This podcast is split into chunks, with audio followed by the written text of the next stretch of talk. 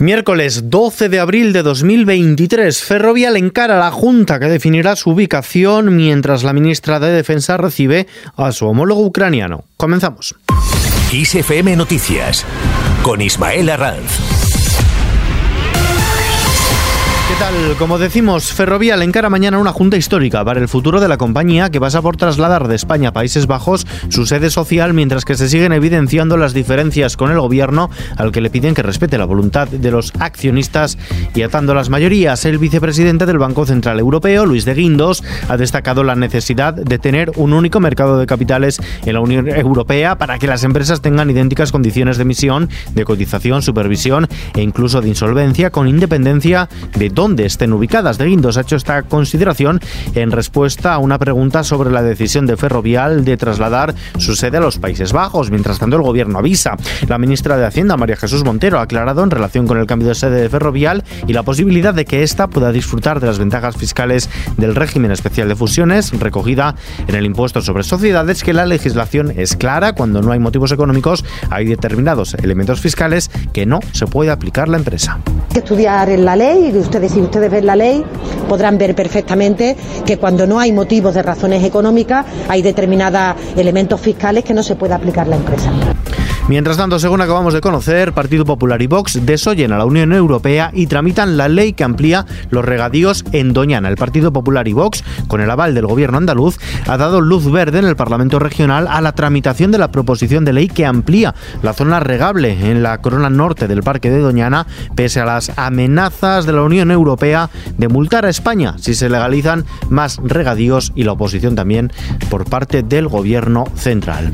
Hablamos ahora de economía. El Fondo Monetario Internacional estima que los déficits públicos seguirán creciendo en los próximos años pese a la recuperación económica tras la crisis provocada por la pandemia. En el caso de España, el Fondo Monetario Internacional aumenta en una décima su previsión de déficit público para el país hasta el 4,5% del Producto Interior Bruto en 2023. Fuera de nuestras fronteras, Biden llega a Irlanda. El presidente de los Estados Unidos, Joe Biden, ha iniciado una visita de tres días a la República de Irlanda para celebrar el 25 aniversario del acuerdo del Viernes Santo. El texto que puso fin al conflicto en la isla. Biden asegura que los beneficios del proceso de paz son visibles en toda Irlanda del Norte 25 años después de la firma del histórico acuerdo del Viernes Santo, el texto que, como decimos, puso fin al conflicto.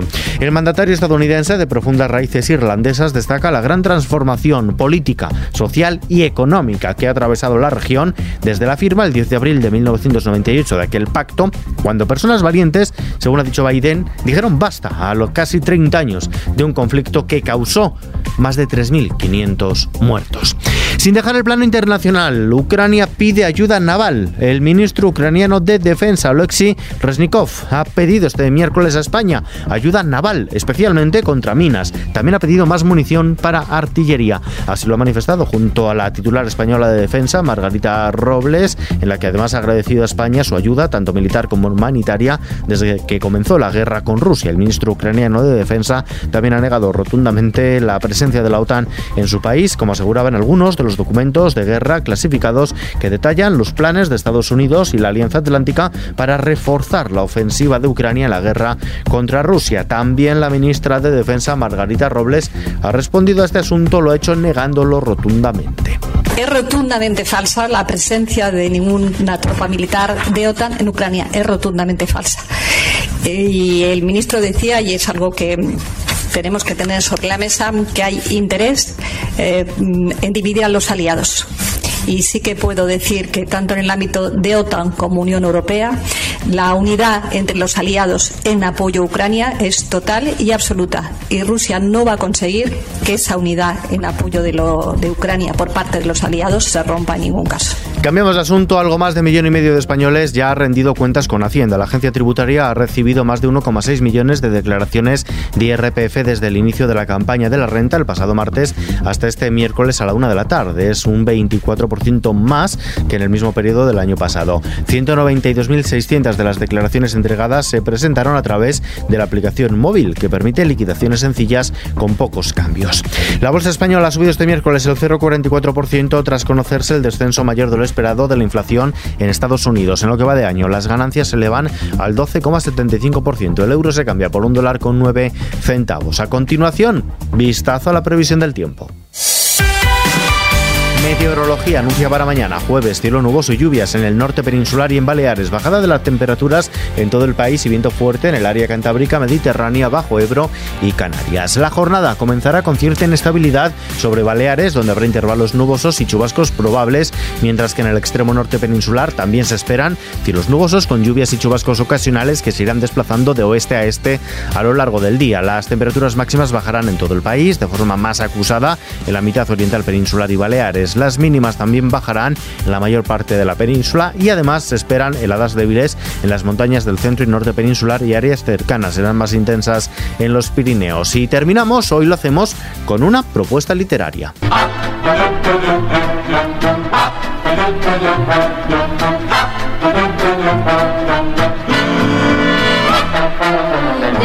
Esta es la canción que ha elegido Irene Junquera para presentarnos su debut literario. La periodista nos presenta todo el tiempo que nos queda. Esto nos ha contado sobre qué es lo que nos vamos a encontrar en estas páginas. Pues nos vamos a encontrar una novela eh, que, habla de, de la historia de Elena, que puede ser la historia de Ismael o de Irene o de cualquiera, porque al final es una historia de una, del recorrido vital de una niña, luego mujer, en el Madrid de los 60, 70, eh, que tiene que ir a, estudiar a Madrid con su tía porque sus padres no pueden hacerse cargo de ella, ¿no? Una historia que probablemente hayamos escuchado en nuestro entorno alguna vez, pero al final es una historia de, intentar romper cadenas, romper con lo establecido. Em, pues Elena quería ser escritora en un mundo, en un momento, en una época en la que no es que no pudiera ser escritora, es que era difícil que trabajaras, ¿no? Siendo mujer. Elena es una niña de pueblo curiosa e imaginativa que tiene un don especial. Escribe de maravilla, pero en aquella época, en el Madrid de los años 60, a las mujeres se les prohibía brillar. Elena crece y estudia bajo el férreo control de la tía Victoria, una mujer dura que esconde un misterio. Allí conoce a Mateo, un amor prohibido por los prejuicios. Para cumplir su sueño de convertirse en novelista, Elena debe afrontar renuncias dolorosas echando mano de su mayor fortaleza, la bondad. Esta es una novela inspiradora cargada de ternura en la que se resaltan los amores de juventud, la amistad y la lucha de las mujeres del siglo XX por reavivar sus anhelos más profundos. La entrevista al completo se puede escuchar en nuestro podcast BiblioKiss y en nuestra web kissfm.es y con esta propuesta nos despedimos por hoy. La información continúa puntual a su cita cada hora en los informativos de XFM y ampliada aquí en nuestro podcast XFM Noticias. Gustavo Luna en la producción, Jorge Galiseo en la realización. Un saludo de Ismael Arranz. Hasta mañana.